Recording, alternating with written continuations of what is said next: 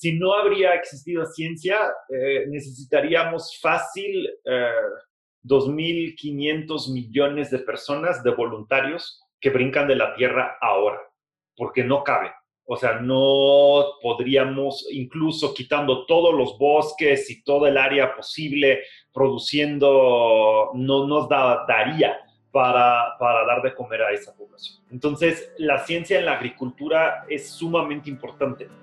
Esto es Sembrando Futuro, un podcast de Singenta donde narramos nuestro recorrido a una agricultura donde cabemos todos, a través de historias y conversaciones con las personas que protagonizan ese cambio en Latinoamérica. Yo soy Margarita, quédense con nosotros. Si usted es de Latinoamérica o vive en Latinoamérica, es muy probable que alguna vez haya comido arepas, elotes, pan, arroz, galletas, tortillas, tacos, empanadas, totopos, envueltos, tamales, torrejas o cachangas, tacos o tortas. Estos productos están hechos a base de cereales, para ser más específicos de maíz, trigo o de arroz.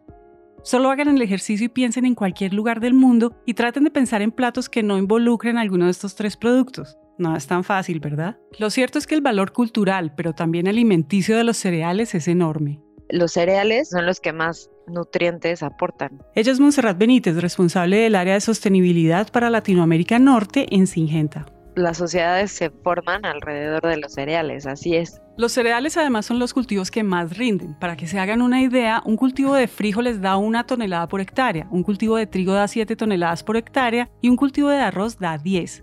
Estos tres productos suman el 70% de lo que comemos a nivel global, es decir, el valor alimenticio de estos productos es muy difícil de discutir. Con todo este contexto, en 1940 nace una organización llamada CIMIT. Mira, el CIMIT es el Centro Internacional de Mejoramiento de Maíz y Trigo.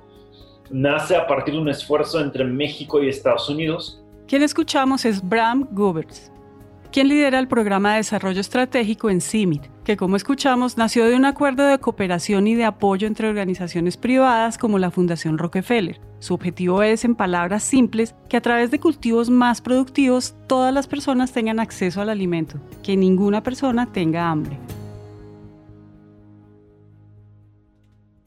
Para hablar del CIMIT nos tenemos que trasladar 1995 kilómetros al norte de la Ciudad de México, en la frontera con Estados Unidos, a un lugar desértico en donde pocas zonas son cultivables con volcanes dormidos bajo los pies de sus habitantes y donde las piedras literalmente suenan como campanas.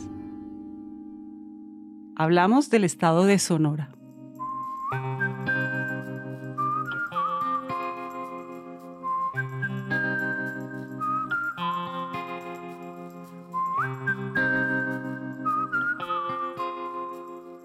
I'm Norman Borlaug, an agricultural scientist who spent the last 43 years uh, of my life in third world food deficit countries. Quien escuchan es Norman Borlaug, un agrónomo norteamericano que con todo este contexto llegó a México en la década del 50. En este esfuerzo uh, viene un joven investigador que se llama Norman Borlaug, quien viene a México. Uh, él era un especialista en roya en pinos él es un agrónomo en Estados Unidos. Él vino a trabajar a Sonora, trabajó, Sonora es un estado del norte de México, y lo hace con un equipo de agrónomos mexicanos. O sea, él era, él era el líder, eh, pero el, equipo de Norman Borlaug es de, es de mexicanos, y empiezan a trabajar con el trigo. El trigo tenía un rendimiento muy bajo en México y estaba siendo susceptible a una enfermedad.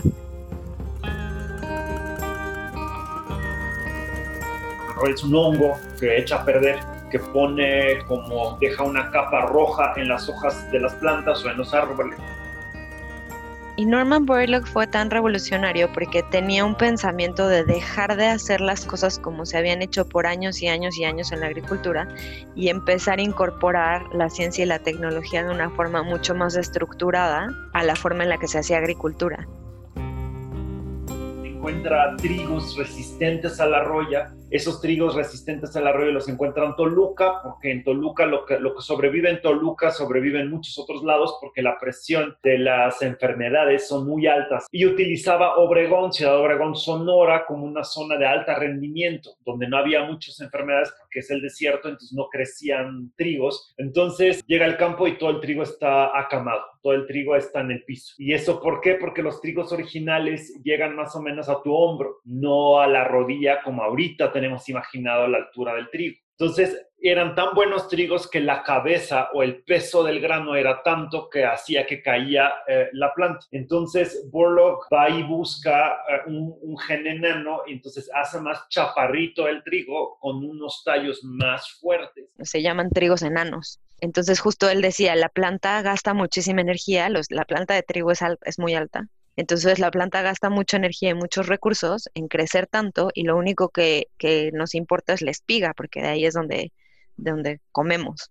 Entonces, a chaparra hace enanitos los trigos y entonces la, la, energía de la planta, digamos, se concentra en la espiga y no tanto en crecer una altura que no necesariamente era relevante en ese momento. Y entonces en ese momento sí funciona porque entonces el trigo puede quedar resistente a la roya y tiene alto rendimiento. Y pues eso se empieza a conocer. Y estos trigos los manda el resto del mundo. Entonces desde México se mandan a la India, Nepal, Bangladesh y hacen o salvan estos, estos países de una hambruna terrible. La India estaba en un momento de crisis muy fuerte que con la cantidad de población que tenía en esos años, tenían una cantidad de producción muy baja, de producción de alimentos, que estaba siendo muy amenazada por muchas por muchos factores, por enfermedades, porque no daban las tierras, porque ya no podían producir más en lo que en lo que estaban produciendo y una cantidad de personas viviendo en la India que crecía cada vez más. Entonces estaban a las puertas de una hambruna severa, ¿no? De decir, no va a haber producción que aguante para alimentar a la cantidad de gente que hay.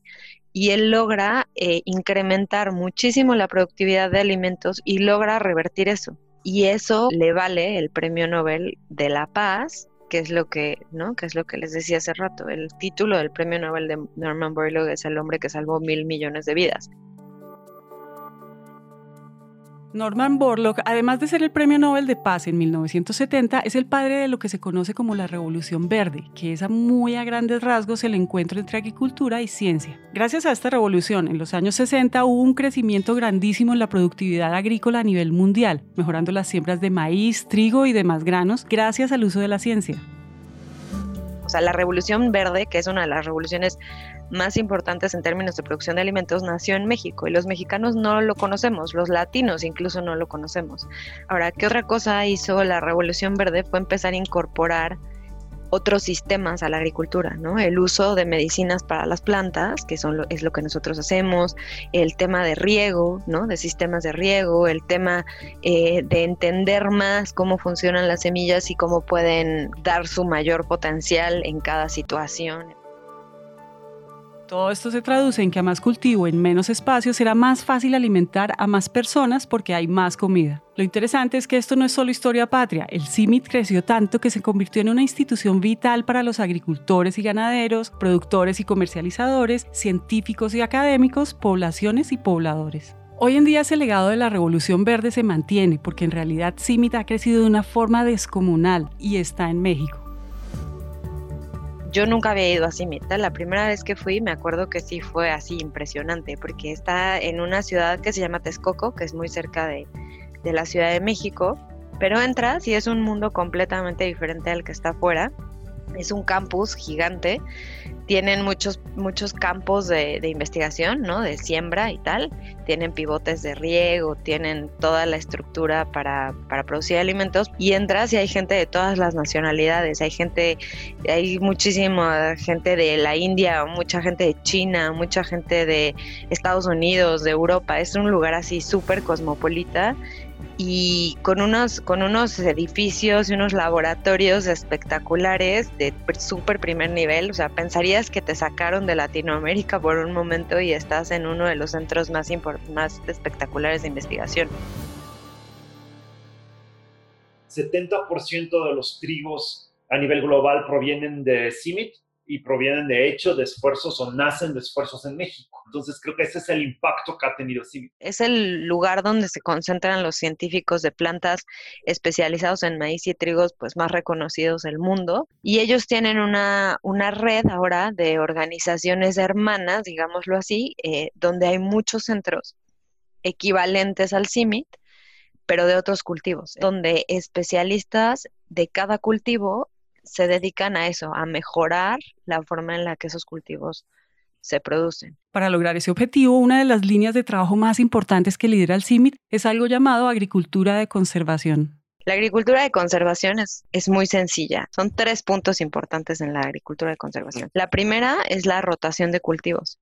El fundamento es que no haya siempre el mismo cultivo, porque si tú pones el mismo cultivo constantemente, vas a tomar los mismos nutrientes sistemáticamente del suelo y entonces vas a ir perdiendo eh, riqueza en tu suelo. Entonces, si tú rotas un ciclo y un ciclo o intercalas cultivos, etcétera, puedes tener una mayor, un mayor balance en el suelo. Si tú rotas los cultivos, algunos cultivos tienen raíces más profundos, otros tienen más laterales, eh, algunos bichos, insectos les gustan el frijol, a otros les gusta el maíz, a otros. rotación hace todo el El siguiente punto es la labranza de conservación o labranza mínima, que quiere decir que el suelo se remueve lo menos posible. Eh, a lo mejor es un poco más contraintuitivo, pero lo que haces no moviendo el suelo es realmente que evitas que genera erosión sí en corto plazo liberas alimentos porque lo va removiendo el suelo y entonces los microorganismos empiezan a trabajar porque le entra oxígeno. Pero a lo largo es mejor tener un suelo con mucho materia orgánico, que no lo andas moviendo y entonces es más estable en México hay una creencia de que hay que revolver el suelo completo, darle vuelta para iniciar un nuevo ciclo con el con el con la tierra completamente limpia. Y eso tiene que ver también con prácticas que se hacen de manera ancestral desde siempre, que es una práctica que se llama rosa, tumba y quema, que en México tú ves es súper común que incendian los, los campos, les prenden fuego y inician el, el, siguiente ciclo con un campo completamente limpio. Ese es un tema cultural.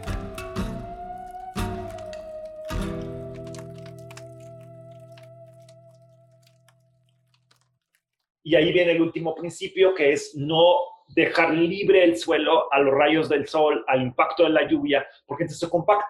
¿Y cómo lo haces? O tengas un cultivo o cuando cosechas el cultivo, dejas el esquilmo. El, el, esquilmo es lo que queda, lo que no comemos de la planta, lo dejamos en el campo. Y esto se vuelve una composta natural que además proteja el suelo. Entonces, agricultura de conservación per se eh, no es un, no, es un dogma, lo que es una serie de principios con la cual el productor entonces construya el sistema que funciona para él.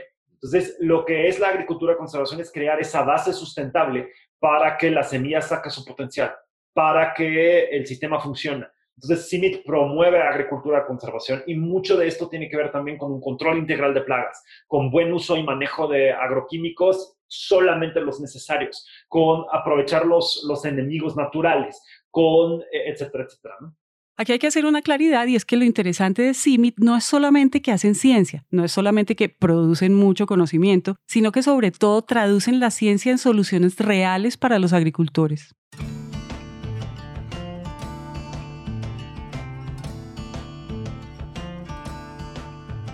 Y no solamente de los agricultores, sino de los muy pequeños agricultores, han logrado es volverse, bueno, primero entienden muy bien el campo mexicano, entienden muy, muy bien las necesidades de diferentes zonas de México. Es tecnificar las prácticas ancestrales, llevar tecnología a las prácticas ancestrales. Entonces sí, también estamos lidiando con eso. Los agricultores han hecho las cosas de la misma manera por generaciones enteras.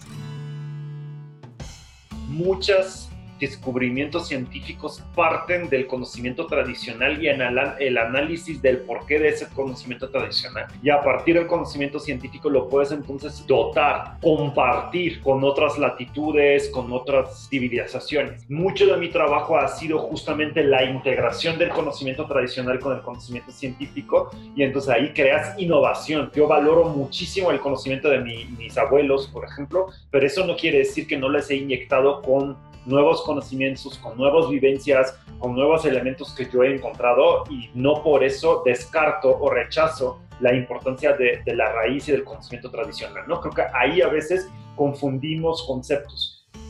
Parte de lo que hace CIMIT muy bien es que tiene una red muy grande de técnicos agrícolas que van a estas comunidades y a los pequeños agricultores que no tienen acceso a este soporte técnico ellos se los proveen. Es como si fuera, no sé, como la clínica de salud de la comunidad y viene un experto a decirle, no, pues mire, usted tiene que hacer esto, esta es la mejor forma de, de sacarle mejor provecho a su tierra, esta es la forma mejor de almacenar una vez que usted coseche los granos de maíz, etcétera. Y entonces llevan ese asesoramiento técnico a los pequeños agricultores que de otra forma no tendrían acceso a ello y los ayudan a profesionalizarse y a hacer cada vez mejor las cosas Mira, es, sumamente importante el acompañamiento técnico y, y, CIMIT ha implementado en México un sistema de acompañamiento técnico único que ha demostrado grandes impactos y parte es un sistema de, ponemos plataformas en ambientes controlados, donde podemos con el INIFAP, el Colpo, Chapingo, la Narro, en fin, con las universidades, con las asociaciones de productores, donde lado a lado, controladamente, comparamos las diferentes prácticas e integramos tecnología, innovación y conocimiento eh, eh, tradicional. Entonces, ahí lo que haces es entender los principios y con esto lo conectamos con los sistemas de acompañamiento técnico. Hoy en día trabajamos con 300 mil productores en más de eh, un millón de hectáreas prácticas sustentables, desde semillas, etcétera, pero también la parte de agricultura conservación. Porque si tú nada más das la semilla, a lo mejor te da dos toneladas. ¿Por qué? Porque la planta tiene hambre, la planta no tiene agua, la planta no tiene la fertilidad, etc. Si ponemos la misma semilla baja agricultura conservación, llegamos a 8 toneladas. Entonces aquí es lo mismo y ahí el acompañamiento técnico no es sobre empujar una idea innovadora o empujar una tecnología, es de crear un diálogo de conocimiento cuando tú llegas con un agricultor y le dices el, el manual de, de, cómo se tienen que hacer las cosas, pero no te das cuenta de su realidad, pues muchas de esas cosas no las van a poder implementar. Para mí el valor que tiene CIMIT es que han entendido muy bien al agricultor en México y le han podido llevar soluciones que realmente puede implementar. CIMIT es ese gancho entre los productores y la realidad agrícola que une esas dos, esos dos puntos, digamos, ¿no? Y que involucra a muchos actores de la cadena de valor. Y la realidad es que muchos de la cadena de valor quieren trabajar con CIMIT, ¿no? Hoy CIMIT tiene un proyecto súper interesante para producir maíz sostenible en México. La industria de producción quiere trabajar con CIMIT porque ellos, te digo, ellos lo que son son ese referente de agricultura sostenible. CIMIT trabaja con organizaciones de todo tipo. De hecho, ellos se describen como una organización neutral, lo que les permite llegar a todos los actores de la cadena de producción. Y entonces se preguntarán, ¿cuál es el papel de Singenta?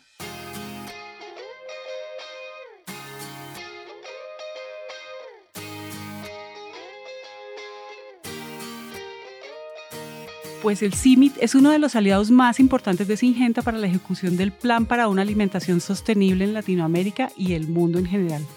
O sea, a nosotros nos es muy importante utilizar, eh, digamos, la, la, fuerza con la cual Syngenta puede ofertar una solución y, y, no hay cosa más frustrante para un productor que saber que existe una solución pero no la puede adquirir. Entonces ahí Syngenta es un, es un, gran, es un gran aliado.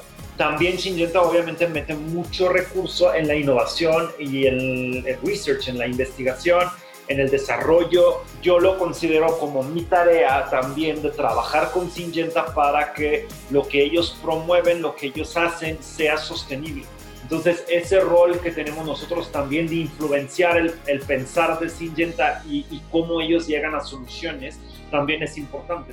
Y es que CIMIT hoy en día cuenta con más de 400 socios y colaboradores en más de 100 países y ahora más que nunca su lema de aplicar la ciencia al sector agrícola para mejorar la calidad de vida de las personas cobra relevancia con el fin de evitar una hambruna de dimensiones casi apocalípticas.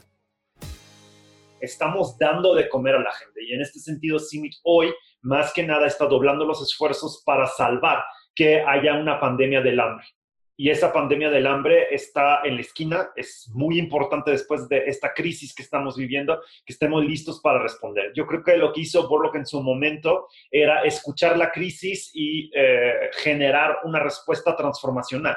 Hoy tenemos que volver a escuchar a la crisis y tenemos que generar una respuesta igual de transformacional. Va a ser distinto en el sentido que tenemos conocimiento hoy que no teníamos en este momento, ¿no? Pero el impacto tiene que ser igual. Y eso es la oferta que CIMIT quiere hacer también a todos los demás actores que, que, tenemos para que juntos hagamos, digamos, una liga, no una liga de la justicia, pero una liga de antihambre, ¿no? Y creo que se necesita hoy. Y esa antihambre para la paz. No hay paz sobre estómagos vacíos. No puedes pedir a la gente que esté en paz cuando tiene hambre. Alguien que tiene hambre se va, se va a mover, va a migrar, yo sé que un día, si un día eh, como tarde, eh, no es que literal mato a alguien, pero, pero estoy cercano, ¿no? En el sentido que, que te pones muy insoportable y ese es un día. Entonces, o, una comida tarde, déjate un día. Eh, entonces, imagínate lo que el ser humano es capaz cuando realmente tiene hambre, es, es brutal. No puedes estudiar sobre un estómago vacío, ¿no? ¿cómo, ¿Cómo estudias si, si tienes hambre? No puedes tener salud si tienes mala nutrición. Eh, entonces creo que incluso no puedes gestionar la felicidad que todos buscamos si tenemos hambre. Entonces creo que estas necesidades básicas son sumamente importantes.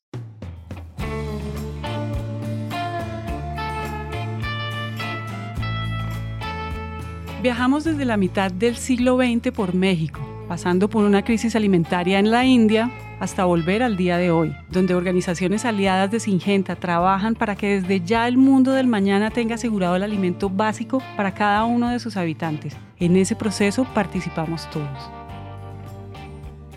Este episodio fue producido por David Alejandro Guarín y Nieves Jorgitano, editado por Juan Pablo Ramírez, el diseño de sonido es hecho por Juan Diego Bernal, el trabajo gráfico por Angie Acuña y Luisa María Ríos. Agradecemos a Abraham Gobert y Montserrat Benítez por su tiempo y por compartir su conocimiento con nosotros. Sembrando Futuro es una producción de Naranja Media para Singenta. Mi nombre es Margarita Calle, gracias por escuchar.